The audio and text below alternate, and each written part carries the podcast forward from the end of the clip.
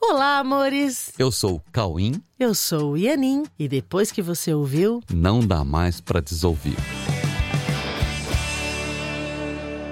Olá, meus amores! Oi, tudo bom com vocês? Tudo bem, queridos? Estamos aqui. Bem-vindos! Estamos aqui para mais um episódio do Não Dá Pra Desouvir. E o episódio de hoje, meu Deus, tá muito interessante. Sabe, você já, já, já teve pensamentos assim, às vezes você tá conversando com alguém, tá numa reunião e pensa, nossa, que pessoa arrogante. já pensou isso? Pois é, mas será que é arrogância ou é aprisionamento? Pois é, é sobre isso que nós vamos falar hoje. Arrogância ou aprisionamento? Quando nós falamos em arrogância, é muito fácil cairmos na ideia de que esse conceito define uma condição de quem se acha superior ou que se acha mais do que é. É, parece que o arrogante, né, esse, esse conceito de arrogância, parece que é uma coisa que quando a pessoa está fazendo isso, ela está sendo superior e tal. Né? É.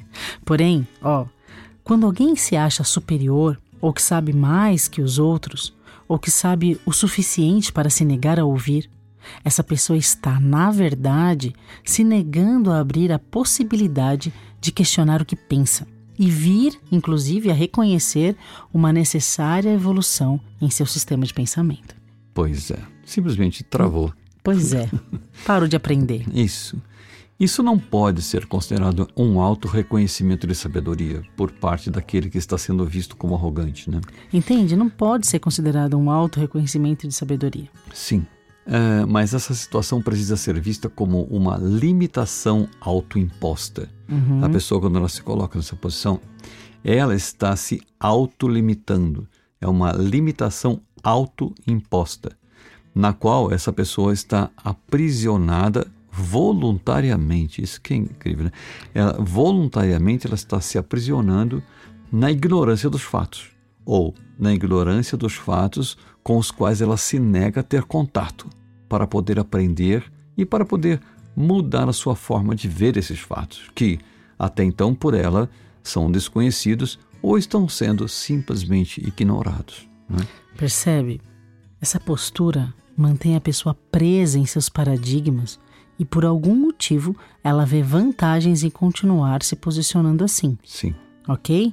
Então a arrogância é simplesmente uma limitação autoimposta, onde a pessoa está voluntariamente aprisionada no, no que pensa, ignorando os fatos. É, e quem está se posicionando dessa maneira está escravizado nos seus próprios conceitos, né? É uma escravidão. Sim, e está fechado para qualquer evolução. Ele está apenas se apropriando. Sabe o que ele está fazendo? Ele está se apropriando de ferramentas que ele considera úteis para seus projetos. Nossa, isso é muito sério. Sim, porque a pessoa não tá, ela não está aberta para ouvir alguma coisa nova. Ela está inclusive interpretando as coisas que chegam e transformando tudo em ferramentas que ela considera úteis para os seus projetos. E por isso ela se apega a essas ferramentas por ver nessas ferramentas um valor como algo necessário para alcançar as suas metas. Entendeu? Então, o que ela pensa é o que ela quer manter para alcançar metas. Isso precisa ficar entendido. Porque ela mantém o que ela pensa, ela interpreta o que chega para manter o que ela pensa, não deixa que nada novo chegue, porque ela precisa manter ferramentas para uma meta. É, então assim, ó, pra gente entender essa história do aprisionamento, da arrogância ou, ou aprisionamento, a gente vai fazer então um parênteses sobre meta. Sim. Né? Porque assim, precisa ficar entendido o que são metas, né? O que são metas e como elas se constroem? Porque só existem dois tipos de metas: Aham. a meta absoluta e as metas relativas. Sim, ó. Inclusive, ó, a meta absoluta e as metas relativas. Exatamente. Uma é singular, a outra é, no plural. né? Isso é, aliás, é muito bem observado. A meta absoluta e as metas relativas. Como assim, né? Talvez você pergunte. Como assim? Nós vamos explicar, calma. É, isso precisa ficar entendido. Olha, há uma única meta que pode ser chamada de absoluta. Por isso que está no singular. Há uma única meta que pode ser chamada de absoluta, que é a meta na realidade da existência, que não depende de nada para ser o que é. A realidade da existência não depende de nada para ser o que é. Porque antes de pensarmos em qualquer coisa, nós já somos alguém que existe e que pensa. Porque assim, a gente pode pensar um monte de coisas, mas antes que a gente tivesse o primeiro pensamento, a gente já era alguma coisa. Uhum. Então, nada que a gente pensou é, fez com que a gente deixasse de ser esse alguém que pensa, tá bom? Do jeito que é realmente. É, e esse alguém é real. E essa a sua realidade é como é. Esse alguém que é real tem uma realidade que é como é, independente de qualquer coisa já pensada ou que se venha a pensar a respeito disso. Esse ser existe, é eterno, é perfeito e é imutável. É isso. Então, a realidade desse ser é uma única realidade, que é universal. A realidade desse ser não é só dele, né? É uma realidade que é universal e é também indivisível. Sendo indivisível, essa realidade é também indiferenciável. Ok? É, não tem diferenças. É, não é diferenciável. Não dá é, para diferenciar. É. Sendo uma mesma realidade e uma mesma única realidade universal para todos, que inclui tudo o que realmente existe em unidade. Ter essa única realidade como uma única meta é, portanto, uma meta absoluta ou uma meta no absoluto do universo de toda a existência. Deu para entender? Então nós tínhamos colocado uhum. dois tipos de meta uma meta absoluta, que é essa que a gente acabou de falar. Uhum. A meta no absoluto do universo de toda a existência. Uhum. E qual, quaisquer outras metas que não sejam a meta na realidade são metas relativas e geradas sem nenhum compromisso, né? Sem compromisso algum com essa realidade que é única. Isso. São metas que visam é, alcançar qualquer coisa que alguém tenha projetado em sua mente como algo a ser alcançado. Por isso que a gente falou, são metas relativas ao que a pessoa inventou e ela agora cismou que ela quer alcançar alguma coisa que ela inventou. Mas não é, a meta dela não está focada nessa única realidade, tá? Universal. Aí ela cismou com uma coisa e ela agora relativizou todas as cenas, todas as suas experiências e tudo o que ela tem na mente Agora está tudo ligado para essas metas que ela inventou relativas ao que ela acredita. Então, isso daí é uma meta relativa às suas projeções individuais. Isso. É isso? Isso, em um universo mental individual, uhum. com as suas crenças e ideologias individuais, cujas imagens que se. Porque assim, ela monta tudo isso, na, tudo isso na mente e forma imagens com isso, cujas imagens se projetam em sua mente separada e são percebidas também pelo seu sistema individual, também separado, que faz com que a pessoa perceba tudo segundo as suas próprias leis que ela inventou nesse universo pessoal, que definem um universo existencial que, de forma isolada, passa a ser chamado de eu. é, esse universo existencial individual que define suas próprias leis faz com que você veja, sinta, ouça tudo apenas da maneira que está nesse universo, né? Todas as metas desses universos pessoais individuais são metas relativas e não absolutas, porque são metas relativas a esse universo Sim. individual pessoal e não uma meta absoluta. Deu para entender isso?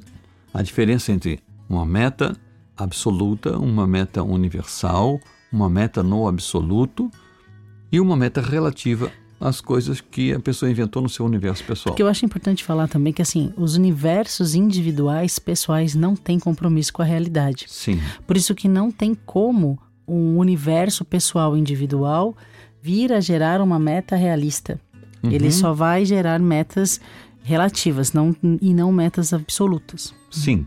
Quando esses universos relativos e não absolutos se fecham para qualquer coisa que não pertença a eles, como se eles fossem absolutos, o gerador desse universo pessoal, ele passa a exercer posturas que no mundo dos universos pessoais são posturas chamadas de posturas arrogantes ou posturas de alguém arrogante.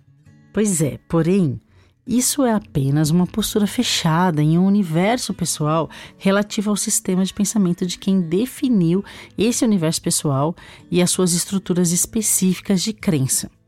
Essa estrutura fechada é simplesmente uma prisão e que, por ser fechada na ignorância da realidade, já é em si mesma uma estrutura carregada de contradições e culpas que não permitem que a felicidade os alcance. É uma estrutura que não permite a felicidade por conta do nível de culpa que acontece. Pois é. Simplesmente por estarem isolados e a parte da, da realidade, ignorando a realidade. Então, então, quando a pessoa se posiciona dessa maneira, ela não vai conseguir ser feliz. Uhum. E ela precisa ser feliz, mas dessa maneira ela está fechada numa postura que não vai levá-la para a felicidade. Ela não vai conseguir ser feliz assim.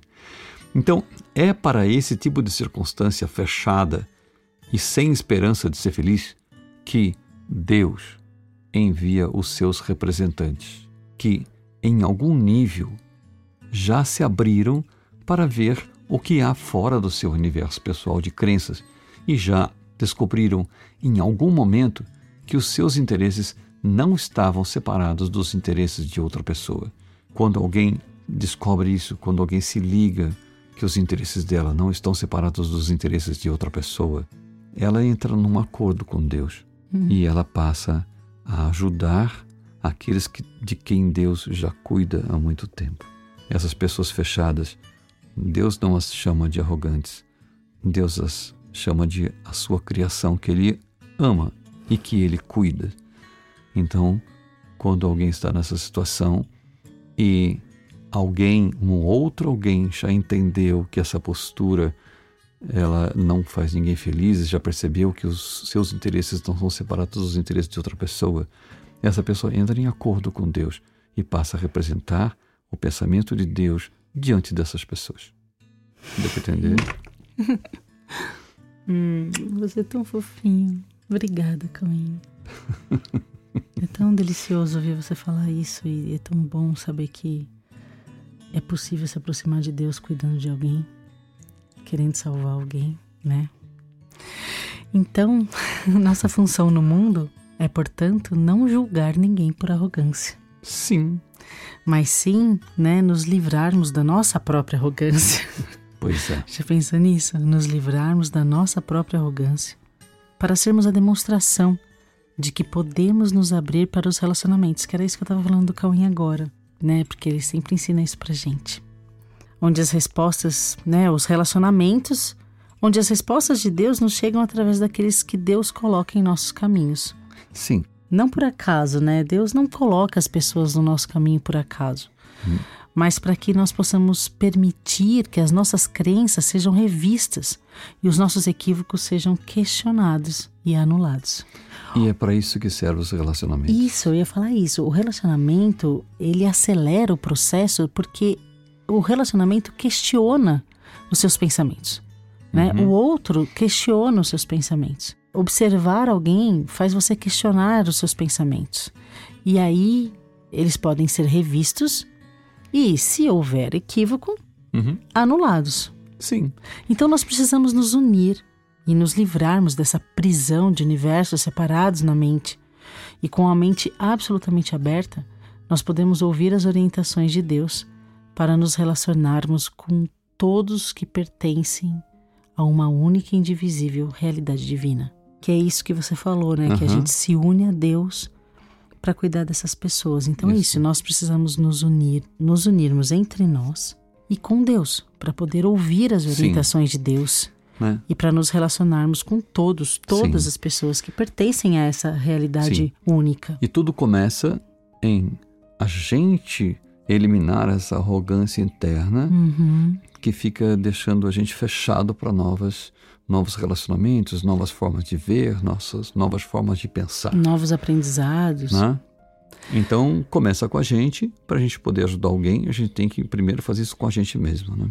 Uhum. Ok? Então, aqueles que estão aprisionados em seus próprios pensamentos, eles não necessitam de julgamentos, mas de compaixão verdadeira, no reconhecimento, inclusive, de que nós podemos confiar nessas pessoas, que elas vão mudar de ideia, elas vão se abrir, porque elas não são menos que ninguém e nem mais que ninguém. Elas são iguais a todos nós, todos nós somos iguais. Então elas também vão se abrir. Se você conseguiu se abrir, ela também vai conseguir se abrir. É, porque assim, elas só precisam de compaixão hum. mesmo, porque elas já se julgam Sim. bastante para não se permitirem a felicidade de se relacionar verdadeiramente. Então, elas não se, não se relacionam verdadeiramente porque o resultado de se relacionar verdadeiramente tem uma qualidade tão incrível de vida que a pessoa precisa se sentir merecedor disso. Uhum. É, quem se é. sente culpado não permite, Sim. né? Então é engraçado, porque fica um ciclo vicioso, assim. A pessoa não se abre, ela fica fechada em si mesma, ela se culpa por isso, se culpando, ela não se acha merecedora da felicidade. Não se achando merecedora da felicidade, ela se fecha para experiências que trariam situações a muito felizes. É, né? Exato. Trariam situações muito felizes. Por isso, nós precisamos abandonar os julgamentos decorrentes das nossas arrogâncias para que nós possamos nos absolver das nossas próprias arrogâncias e, a partir do nosso alto perdão, podermos, no reconhecimento da nossa inocência, nós podemos inocentar o mundo e, assim, curar o mundo, o mundo que sofre apenas por não abrir mão das suas ideias e o mundo que vive no conflito dos seus universos pessoais. Isso, e conflitando, cada pessoa conflitando consigo mesma em todos os seus relacionamentos, construindo estruturas conflitantes, tanto em, é, em micro escala, assim, ou a pessoa sozinha, ou com uma outra pessoa, ou macro escala. Grandes numa, conflitos. É, grandes conflitos globais, grandes conflitos entre cidades, entre países, entre culturas, enfim. Mas são todos conflitos entre universos pessoais. Isso. Por isso, o nosso alto perdão, para que a gente possa perdoar o mundo, ino inocentar o mundo que só não está abrindo mão dessas ideias. Isso, exatamente. Né? Bom, então, vamos então admitir que nós estamos aqui, sabe para quê? Para compreender e para amar, sem nenhum julgamento. Ok? Estamos aqui para compreender e para amar, sem nenhum julgamento, apenas nos unindo. Apenas nos unindo. Nos unindo em nome da verdade. Pois, como já disse Jesus, sabe o que ele disse? A verdade vos libertará. Amém. Vamos abrir a mente então, para que a verdade entre, pois a Isso. verdade vos libertará. Verdade é liberdade. Amém. Ok. Aliás, eu queria aproveitar aqui que você falou sobre compreensão, né? Precisamos admitir que estamos aqui para compreender. Uhum. Quem ainda não ouviu o podcast, o episódio, compreensão, que é o primeiro episódio do uhum. podcast, não dá para desouvir. Vai lá, procura o primeiro para complementar o que foi falado aqui, porque você, todos nós, vamos trocar a arrogância pela compreensão. Sim. E aí você vai permitir que a verdade entre que a verdade, na verdade, assuma o seu lugar de direito na sua uhum. mente, porque a verdade vos libertará. Ok? Tá bom, meus queridos? Então, pratiquem isso, amem todas as pessoas, tire né, a, essa prisão de si mesmo, de, de não se abrir para novas ideias, e ajude também aqueles que estão mais fechadinhos, mas que vão se abrir também, com certeza. No fim, todos se abrirão, porque a verdade é a mesma para todos. Uhum. Tá bom? Ok, então, meus queridos. Fiquem, fiquem com, Deus. com Deus. Uma ótima semana para vocês. Até o próximo episódio. Um beijo no coração.